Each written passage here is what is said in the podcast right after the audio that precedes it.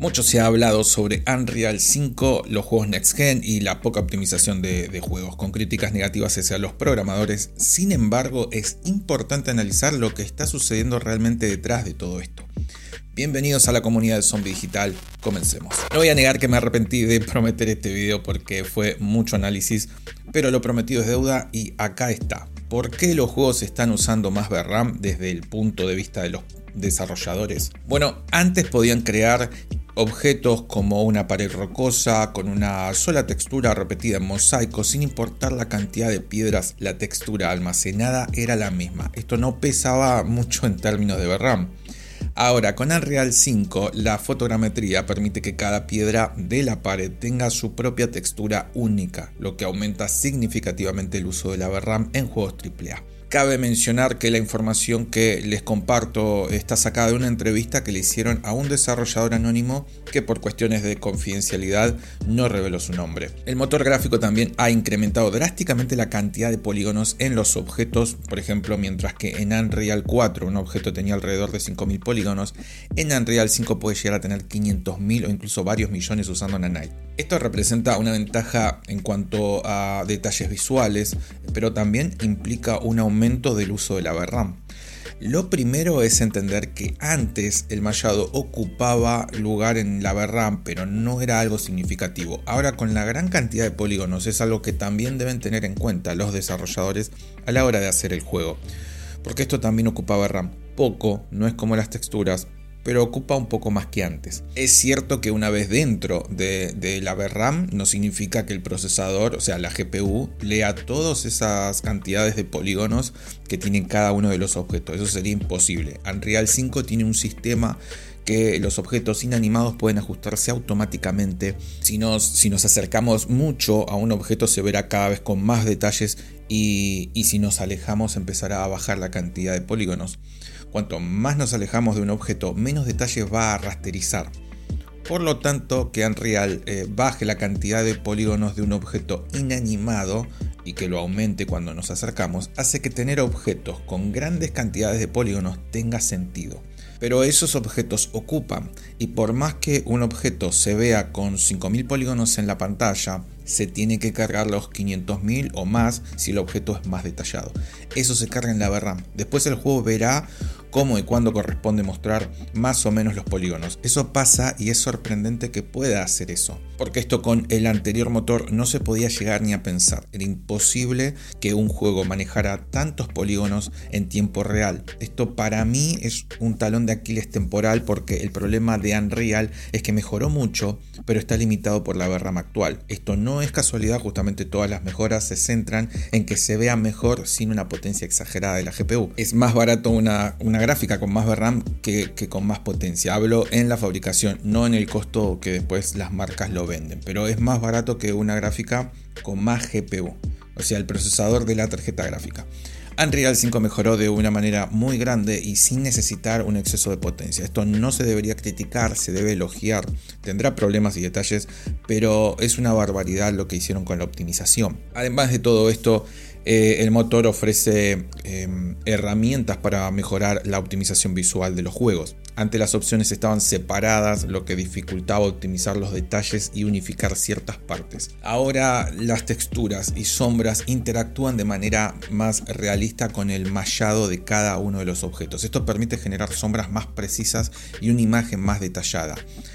Esto quizás les sorprenda, pero un personaje en Unreal 4 tiene entre comillas una capa de textura y de esta manera logran que el personaje ya cuente con las sombras dentro de la textura. Es decir, tiene unas sombras que son falsas eh, a la vez que tienen sombras que interactúan con el personaje en, el, en tiempo real pero no con el mallado del personaje. Esto pasa también eh, con la oclusión ambiental.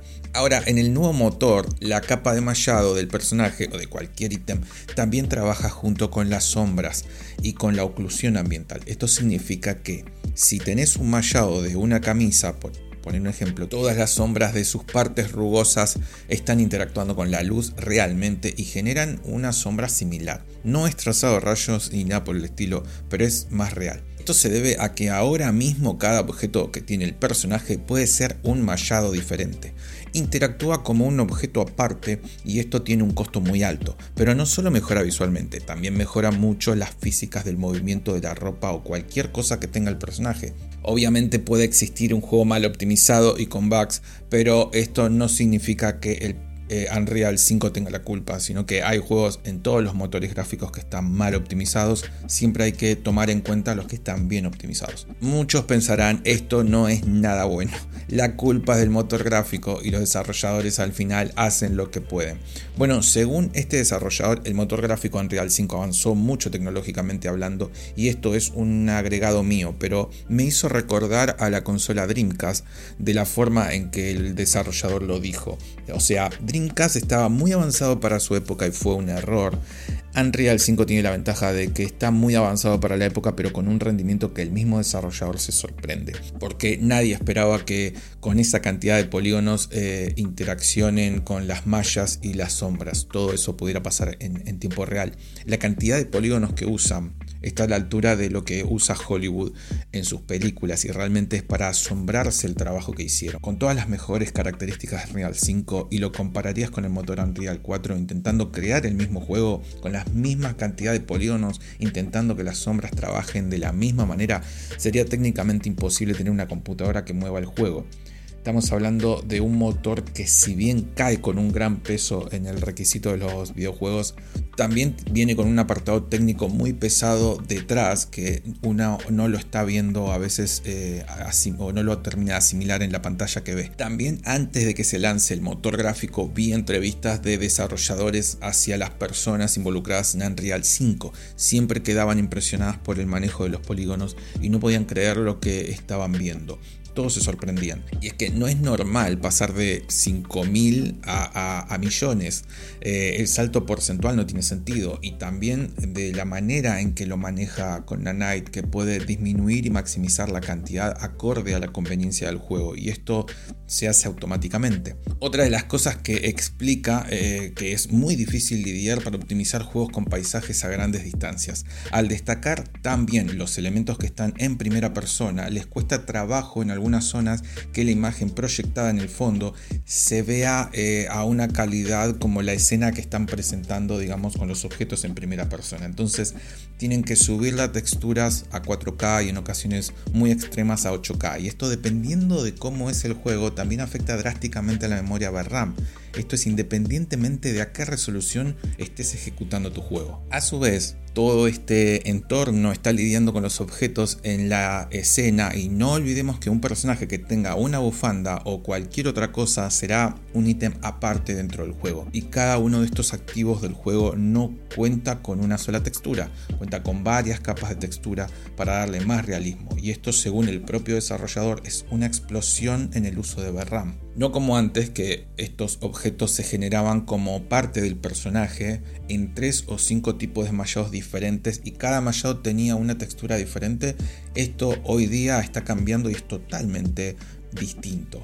Este podcaster ha entrevistado a Brian Himskar, eh, que estuvo presente en desarrollos eh, no solo de videojuegos, también en, otras arquitecturas como trazado de rayos, DLSS, FCR y también en Nintendo. Otro desarrollador conocido como NX Gamer, que trabajó en el hardware de Xbox y PlayStation 5 junto a otro importante desarrollador conocido como Chris Ray, que trabajó en la desarrolladora de Sony de en Santa Mónica. Los tres fueron entrevistados hace tres años atrás y dijeron exactamente lo mismo. Dentro de tres años, eh, o sea, ahora, los juegos usarán como mínimo 8 GB de VRAM. Obviamente no pensaron que AMD y Nvidia no se darían cuenta de esto, no se darían cuenta entre muchas comillas. El mismo entrevistador explicaba que están eh, trabajando en un juego actualmente, se ve como la nueva generación, pero optimizarlo para que trabaje con 8 GB de VRAM es un trabajo tan grande que lo consideraron imposible con las características de los nuevos juegos AAA. Al sacar cuentas en, en el costo, determinaron que no era viable la optimización de VRAM y se enfocaron en optimizar los bugs